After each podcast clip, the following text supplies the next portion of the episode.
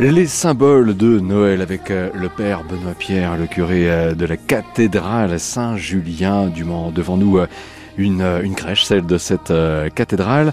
Mon père, finalement, le petit Jésus est né où? Il est né dans la ville de Bethléem, ou à toute proximité.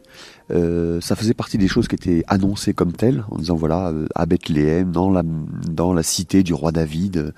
Simplement, ça s'est pas fait exactement comme euh, comme c'était forcément prévu, c'est-à-dire que ça correspondait à une période où un grand recensement était organisé pour une des premières fois, et donc la, la, règle qui avait été donnée à la population, c'est de se rendre dans le lieu de naissance du père de famille. Et donc il y avait comme ça une concentration de population partout, dont à Bethléem.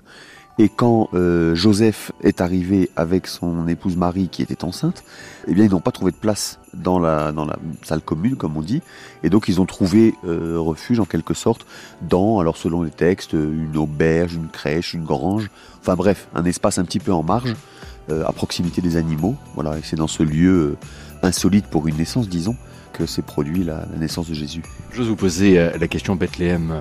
Où est-ce Et sait-on précisément en quel euh, lieu justement euh, Jésus est né? Alors oui, Bethléem, c'est une ville qui existe encore, hein, qu'on peut évidemment visiter. C'est à côté de, c'est à côté de Jérusalem. Voilà, les, chrétiens aiment bien ce symbole aussi parce que le nom Bethléem veut dire la maison du pain. Et on reconnaît, les chrétiens aiment bien dire que, Jésus est celui aussi qu'on reconnaît comme le pain de vie. Euh, voilà, donc il y a une petite euh, corrélation par ce biais-là. Euh, mais c'est une ville qui est accessible depuis Jérusalem en, peu de temps, même à pied, on peut s'y rendre, oui. Donc effectivement, la représentation que l'on se fait de, de la crèche est liée, vous le disiez, une difficulté pour Joseph et Marie de trouver un lieu, peut-être même pour, pour passer la nuit. Alors quand on voit justement une crèche, qu'est-ce qu'il faut voir? On voit des animaux également à côté, mythe ou réalité? Alors, oh, il y a beaucoup de choses de, qui sont dans la crèche, hein, aussi bien dans le décor général que dans les animaux, qui sont, j'allais dire, des, des éléments que la tradition a ajouté. Les éléments dont on dispose, hein, c'est les textes bibliques qui sont très sobres, hein, qui ne décrivent pas beaucoup d'éléments sur le décor même. Euh, mais simplement, on aime bien trouver toujours des symboles. Et donc, c'est le cas par exemple pour les animaux. Les principaux hein, auxquels on pense tout de suite, c'est le bœuf et l'âne.